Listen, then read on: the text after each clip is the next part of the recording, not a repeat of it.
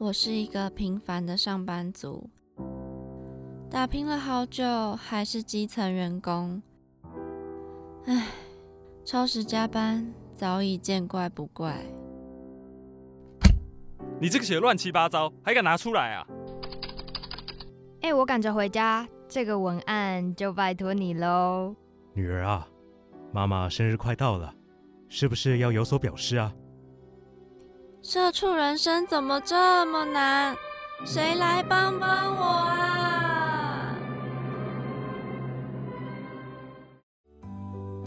每天被压力逼得喘不过气，身为社畜的你，什么时候才能停下脚步，品味人生呢？就让社畜女子每周跟您分享最有趣的生活大小事。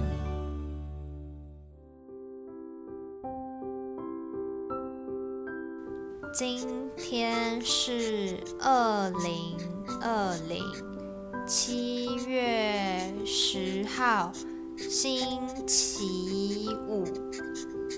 主题：小资趴趴走。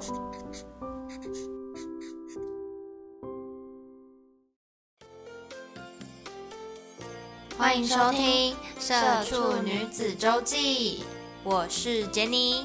我是亚逼，哎，亚逼，你喜不喜欢去游乐园玩呢？现在是暑假，好像很多人都会去。哎，我很喜欢去啊，而且我暑假都还没有出去玩，还是我们去游乐园玩啊？好啊，呃，可是游乐园是不是都在南部啊？这样要开车好麻烦哦。其实北部也有啊，而且交通很方便，票价也很便宜哦。没错啦，今天社畜女子周记小资啪啪走就要跟大家分享台北一个非常好玩的游乐园，让你在暑假也能玩得很开心哦。我去过南部蛮多游乐园的，但我觉得他们的门票都超贵的，去一次可能就要害我们这些小资女一个礼拜饿肚子了。亚斌，你不觉得吗？对啊，只能趁身份证号码有对中几位数打折才买得下手，而且还玩不到几样，花很多时间在走路跟排队。真的，而且我每次看到这种广告都会非常的兴奋，但是身份证这个真的很难中诶。那相较起来呢，其实儿童新乐园还是比较适合我们吧。我记得门票不到五十，对，全票三十块，优待票才十五块。还有卖团体票可以打七折，我记得好像有蛮多幼稚园或是安亲班会去那边校外教学。哇，这个门票跟那些三六九游乐园比起来，真的太划了吧！三六九游乐园这是什么有年代感的名词？我们才懂的名词啦。那进去园区之后呢？如果你想要玩设施的话，基本上也都只要二十到三十块左右的价钱。那当然，如果你觉得有些设施很无聊的话呢，其实你也可以选择你自己有兴趣的，然后来玩就可以喽。所以一整天下来呢，其实我觉得也不会花到很多钱。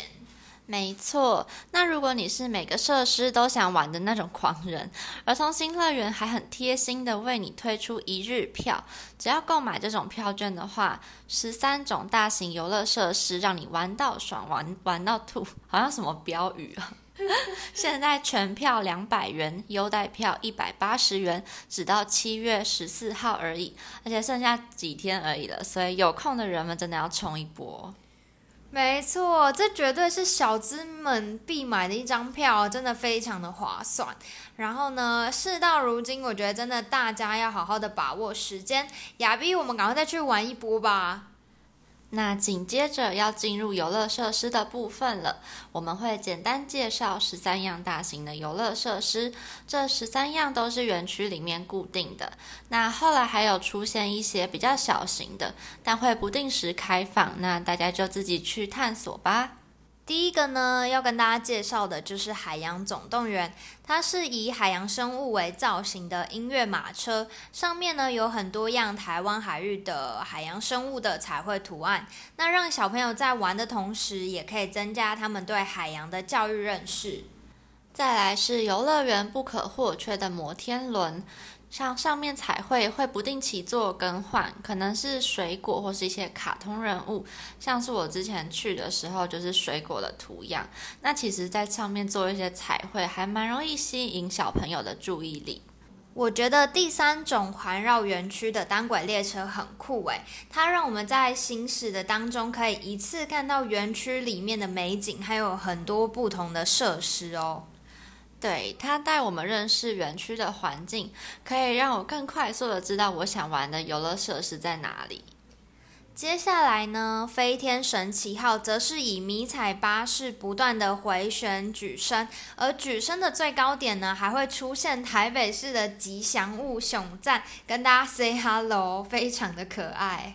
对，那再来来到我最喜欢的宇宙回旋了，它其实就是大家俗称的天女散花，因为我很喜欢坐在上面吹风，看整个园区的风景啊。那儿童新乐园的它是以八大行星绕行太阳旋转为主题，那座椅是以各行星彩绘为造型，就会有一种置身在银河里面的感觉。哦，那我接下来要介绍的这个星空小飞碟，我觉得它跟那个宇宙回旋也是有一点点像。那这两样呢，其实我觉得都蛮适合小朋友玩的。那它是以飞行机具为一个主题，那各个座舱呢，它可以自行操作高低起伏，就像是如果有些小朋友很害怕的话呢，就它可以让它不要那么飞那么高，就让它低低的飞。那如果小朋友是喜欢玩刺激的呢，就可以让它飞高一点。那它其实就是飞行机在星空中追逐。对，那也因为可以自由操作高度，所以我觉得相较起来是比较安全，也比较不可怕的。那再来也是儿童乐园一定会出现的游乐设施，叫转转咖啡杯。那咖啡杯会以公转及自转三百六十度旋转。我还记得我小时候都会疯狂转中间的转盘，然后我长大之后转完那个转盘下来，只想先坐着休息，才能去玩别的设施。真的，而且每次转完都会很想吐，我自己是这样。然后可是就还是玩这个设施都一定会疯狂的转。对，就把自己搞得很惨。那这个接下来要介绍的寻歌飞影呢，它是以一个飞剑起飞的意象为主题。那其实我发现儿童新乐园好像很多都是跟什么飞机呀，或者是星空啊，或者是那个什么行星之类的，就是为一个主题。那这个呢是四周会围绕着小飞碟的座舱。那螺旋回旋时呢，这个座舱会上下起伏盘旋，也有点像之前说到的星空小飞碟啦。然后再来的话，也是一个乐园里面几乎都会有的，叫它里面叫寻宝船，那也就是我们说的海盗船。那它里面的造型是仿木造的古战船。我觉得这项设施是所有就是新乐园里面所有设施里面最可怕的耶。真的，海盗船其实应该算是所有设施当中的景点，每个游乐园几乎都一定会有它的出现，它的存在。然后每次就是就是会觉得很可怕，但还是会想要去玩。然后每次玩完的，我都觉得我心脏超累的，就每次飞上去都会觉得心脏揪在一起。亚斌，你会这样觉得吗？会，而且我都只敢坐最中间。我每次都在问朋友，谁可以陪我坐中间？然后很多朋友都坐前后，就是那种最刺激的那一种。那其实除了海盗船之外呢，非常刺激的当然还有云霄飞车啦。前面那个等待的那个冲下去瞬间，真的是非常的难熬诶。那接下来这项呢，好像在其他游乐园也有看过，它是长得像飞碟的一个大转盘，它的造型是以四条可爱的飞龙相互追逐为主题的倾斜转盘，那它是可以三百六十度旋转。我记得这个好像是你如果两个人坐的话，坐在外诶外侧的人好像会被挤得很痛。哦，我记得了，诶，那个那个设施就是当初。我完全没有想象它会这么的可怕，然后它开始转之后就超级无敌快，然后整个吓死我们了。对啊，而且就是因为我算是比较大只，然后每次可能我跟我妹玩，我都得坐在外面，然后就一直被它压到超痛。呃，真的很好笑。那接下来呢，要介绍的是幸福碰碰车。那我记得我每次去玩的，就是玩这个设施的时候，我我都我都一直在原地。旋转的，就是完全不知道怎么控制它，然后就看其他人就在那边互撞，然后我就超像白痴，然后感觉还玩输小朋友，你知道吗？那这个呢，其实就是以这个跑车为一个主题，那每一台车都是一个跑车的样式，那它可以让小朋友自由的选择，那也可以让小朋友呢，就是互撞之外呢，也可以享受奔驰与追逐的快感。哎，其实我我也是记得，我超不会玩碰碰车的，哎，就是我觉得它的控制超级难控制，哎，就是哦，尤其是你卡住的时候，要倒退又超难倒退，然后别人又来撞你的时候，你又更难逃出去，真的。然后因为就是我一直在原地旋转，然后就变成说大家都来推你，然后你就变成旁边都是车，你根本就也出不去，真的超可怕的。对啊，那再来是游乐园最后的游乐设施叫丛林吼吼树屋，它就是俗称的大怒神，然后它是以丛林树屋为造型，座舱是上下升降的，但应该是要符合小朋友能接受的范围，所以它不是那种一次很快就掉下来，它是有点会可能下一半，然后又上去，是慢慢的一次一次的移动的。我觉得儿童新乐园，我觉得有很多都蛮不适合小朋友玩的，因为我觉得好刺激哦。像这个，我觉得也蛮刺激的，就很像我们一般游乐园，就是看到那种大怒神，就还蛮快的。对，它就只是呃比较小型一点，但其实我玩下来的时候还是蛮不舒服。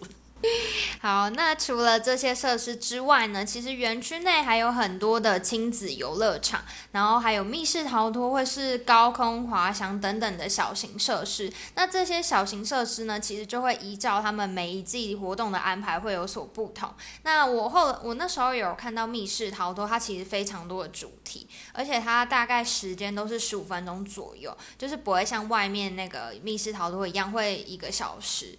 对，所以就是其实还蛮适合家长带小朋友们，就是去里面逃脱一下，应该也是非常的有趣。那如果有时间的话呢，其实大家也可以就是做完这些大型的设施，然后也可以去这些小型设施去玩玩看，去试试看哦。除了游乐设施外，儿童新乐园里面还有台北寻宝队，它是一个以动漫美学手法的想象虚拟寻宝故事。作品有《宝藏梦想飞船》啊，还有《指挥队长》。那它设置在入口内的一个叫幸福广场的地方。那旁边有放着宝藏地图的宝藏箱，从一进门就带领着大家的想象，一起追求智慧、勇气、希望，然后寻找这个宝藏跟梦想。这个台北寻宝队呢，它其实有设计了定时的互动，每三十分钟呢，这个宝藏梦想飞船进行会进行一个队员换班，然后准备起飞的一些过程。那透过周期性的互动设计，作品能有更多的面貌还有机能，让这些民众呢可以有持续不断的参与感。另外呢，它其实在园区内也有安排七名队员。就是跟着我们一起去寻宝，那借此呢，可以扩大与民众的接触点，那也可以同时表现团队合作的意向与开心快乐的心情。那这个台北寻宝队这个公共艺术呢，其实我觉得它最主要就是要带领，就是小朋友或是一些民众呢，可以更了解这个园区的设施也好，或者是呃风景也好，就可以让大家更熟悉。那也可以借着就是玩。这类互动式的游戏，然后让大家也可以从中学到一些东西。那其实这个呢，我觉得它丰富了呃这个园区的乐园主题，那也带来艺术文化的感染，传递了健康、积极、幽默的生命态度。亚斌，你之前来的时候有发现过这个公共艺术吗？因为我其实算是去过大概三四次，然后最后一次才有发现到，诶。我之前去也跟你一样，就是比较注重在玩游乐设施。那我下次去的时候再观察一下好了。这个感觉是非常的有趣。那我觉得台北市政府也算是蛮用心的啦。最近还有一个很特别的是儿童剧场，它是由如果儿童剧团经营的。那每个月呢会定期更换演出的项目，在团长赵自强的带领之下呢，尊重孩子本能的思考与创造力，让懂得欣赏表演艺术的孩子能在生活中感动学习，让所有进剧场看戏的小朋友啊都能带回一点欢乐、感动回忆，那也创造很好的亲子美好时光。说到赵自强，那亚斌，你之前有看过他的那个水果奶奶吗？相信应该大家对他都很有印象吧。有诶，而且我是长大之后才知道水果奶奶是男生，是不是有一点就是幻想破灭的感觉？代表其实也代表他真的装的还蛮像的啦。对啊，是稍微有一点，但是也会觉得哇，那他真的演的蛮好的。没错，那如果大家有看过之前赵志强所饰演的这个水果奶奶的话呢，那这个如果儿童剧团他们的演出当然也是非常的精彩。那演出时间呢是从七月四号到八月二号，其实也将近不到一个月的时间，他们就要结束了。那这次的剧目呢是布莱梅乐队。那布莱梅乐队呢，我这边稍微跟大家简单的介绍它是一个什么样的故事。那其实它应该算是。大家应该是有一些人会听过的一个经典故事，但是我自己是没有听过啦。对，那它的故事呢，其实主要是在说一只在农场里的驴子，因为不被主人喜爱，那在即将被遗弃的时候呢，自己逃出农场寻找自我，然后路上遇到了猫咪、母鸡和小狗的故事，听起来就是非常的有趣诶，感觉这种故事小朋友都会蛮喜欢的。没错，而且相信他们也会获益良多。那其实儿童新乐园真的不是只有让大家玩乐的场所而已，现在其实也慢慢增加了很多教育性质的游戏及活动，真的是越来越棒了呢。今天小资趴趴走呢，跟大家分享的景点就是我们位在士林的台北市立儿童新乐园啦。那如果想要去的朋友们呢，搭捷运到士林站或建潭站，再转搭公车就可以轻松到达喽。然后，如果你是每个游乐设施都想玩的人呢，别忘了七月十四号以前还有一日票让你无限畅玩哦。那如果你是想要单一收费的话呢，每个设施基本上都是收二十到三十块，建议也可以用悠游卡付款会比较方便。可能很多人都知道儿童新乐园这个地方，但是一定有很多人不知道它还有别出心裁的互动式公共艺术，跟适合亲子一起观看的儿童剧场。希望大家来到这边呢，都可以玩得开心，同时也能学到一些特别的知识和精神啦。没错，寓教于乐的场所真的很棒呢。那如果你喜欢我们今天的内容，别忘了要持续锁定并订阅我们哦。小资趴趴走会一直跟大家分享有趣又好玩的活动或景点，让你不用花大钱也可以玩得很开心哦。你现在收听的是《社畜女子周记》，在每周五晚上七点准时在 Sound On 跟 Apple Podcasts 平台播出，让社畜女子每周跟您分享最有趣的生活大小事。那我们下周同一时间再见喽，拜拜。